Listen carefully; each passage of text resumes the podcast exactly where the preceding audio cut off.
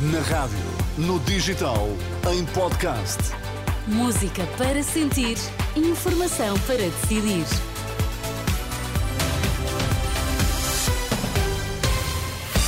Vai conhecer os títulos em destaque nesta edição das 10. Boa noite. Boa noite. Congresso do PS prestes a fechar portas por hoje. Já a seguir vamos em direto até à Field. Israel anuncia desmantelamento da estrutura militar do Hamas no norte da faixa de Gaza. No Congresso do PS, Francisco Assis mostrou-se preocupado com a atual situação na saúde e aconselhou o próximo governo a avançar com novas soluções. O presidente do Conselho Económico e Social diz que, apesar do aumento do apoio financeiro ao SNS, a situação não melhora. Ontem o António Costa disse aqui uma coisa muito importante. Foi a dizer que nos últimos anos foram investidos muitos milhões, muito mais milhões, quase que duplicou o esforço financeiro em matéria de apoio ao Serviço Nacional de Saúde. Mas isso devo dizer que, em lugar de ter aquietado as minhas preocupações, até aumentou as minhas inquietações. Porque a verdade é que se nós duplicamos financeiramente o apoio ao Serviço Nacional de Saúde e ele, apesar de tudo, está no estado em que está, alguma coisa tem que ser mudada de mais estrutural, de mais profundo. E esse é um esforço que nós temos que levar a cabo e esse vai ser um grande desafio para os próximos governos. Nós temos que ter ousadia de encontrar novas soluções, novas formas para enfrentar tudo isto. Os conselhos de Francisco Assis sobre a situação no SNS, um tema, Manuela Pires, boa noite, que marcou a última hora aí na FIL, onde decorre o Congresso do PS. O médico Álvaro Beleza já tinha defendido o SNS, que apesar das suas imperfeições vai continuar a ser a aposta do Partido Socialista. Pouco depois, Manuel Pizarro, Ministro da Saúde, deu conta da reforma que está em curso, reconheceu que há problemas, mas diz que as críticas têm um único objetivo. As críticas ao SNS visam abater o SNS. Não há nenhuma proposta alternativa de organização, é só mal dizer, mal dizer e mal dizer. Pizarro defende a política do governo. Mariana Vireira Silva, a ministra da Presidência, fez o mesmo com a estratégia de aumento de rendimentos e de crescimento da economia, mas deixou aqui alguns conselhos para Pedro Nuno Santos para a campanha eleitoral, uma delas, a disciplina. Porque o que os portugueses esperam de nós não é que reajamos à polémica do dia, qualquer que seja a sua fonte, qualquer que seja a sua origem. Aquilo que os portugueses esperam de nós são respostas, soluções, caminhos para uma vida melhor. E durante toda a campanha nós não nos podemos esquecer que esta é a nossa mensagem, porque isto é o que os portugueses esperam de nós.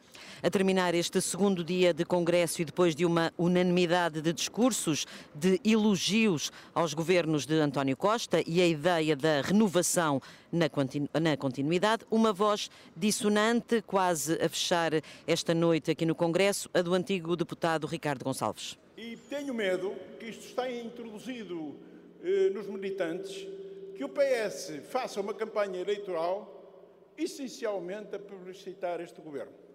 Não é que o governo fizesse tudo mal, fez algumas coisas bem feitas. Se o Pedro Nuno se põe à sombra do governo, não consegue fazer governo a partir do 10 de março. Os trabalhos no Congresso terminaram já. Anabela regressam amanhã às 10 horas com a discussão da moção de Pedro Nuno Santos e depois encerram por volta da hora do almoço com o discurso do novo líder do Partido Socialista. Manuela Pires, uma das jornalistas da equipa da Renascença que está a acompanhar o Congresso do PS, agora já em fim de noite, como ouvimos, um congresso onde Pedro Nuno Santos admitiu hoje formar uma geringonça se o Partido Socialista ficar em segundo lugar nas eleições de março. Eu fiz parte de um, uh, de um governo que foi um sucesso em Portugal. O Partido Socialista tinha ficado em segundo lugar e nós lideramos um governo de sucesso a seguir a 2015. Eu não, eu não nego a, a, experiência recente do Partido Socialista, antes pelo contrário. Eu fui secretário-chefe de Assuntos Parlamentares, tive, fui pivô de uma solução governativa uh, em que o Partido Socialista liderou, mas o Partido Socialista tinha ficado em segundo lugar nas eleições. Pedro Nuno Santos, o secretário-geral do PS, entrevistado pela SIC, a lembrar a experiência do partido que formou governo depois de ter ficado em segundo lugar. A acompanhar à distância o Congresso Socialista, Luís Montenegro acusou António Costa e Pedro Nuno Santos de serem caçadores de gambuzinos da política portuguesa. Durante o encontro com autarcas social-democratas em Barcelos, o líder do PSD disse que o diabo é uma espécie de fetiche do PS que o partido chama quando não tem mais nada para dizer. O doutor António Costa e o doutor Pedro Nuno Santos são os maiores caçadores de gambuzinhos da política portuguesa, porque estão sempre à procura do diabo. Só que esse diabo é uma fantasia deles.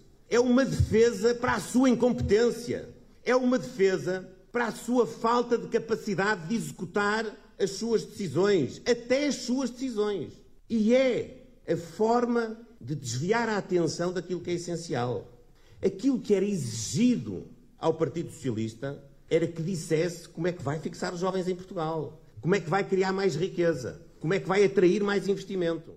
Declarações de Luís Montenegro em Barcelos, no distrito de Braga. E o PCP vai propor a realização de uma comissão parlamentar de inquérito à privatização da ANA depois das eleições de 10 de março. A revelação foi feita por Paulo Raimundo durante um comício na Maia. O PCP assume desde já e aqui em primeira mão que após as eleições de 10 de março vai propor uma comissão parlamentar de inquérito à privatização da ANA e vai avançar com iniciativas para repor o controle público desta empresa.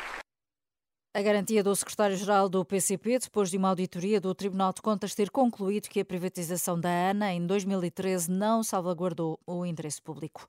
Israel diz que concluiu o desmantelamento da estrutura militar do Hamas no norte da faixa de Gaza e que o foco está agora no centro e no sul do território.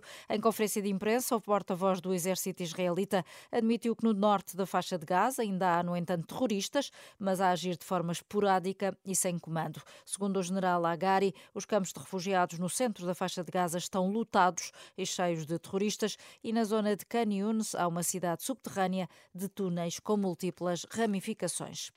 No futebol, o Benfica foi à Aroca vencer por 3-0. Marcaram Rafa, Kochu e Musa. Roger Schmidt elogiou a forma como os jogadores entraram, sobretudo na segunda parte, e diz que a vitória foi merecida.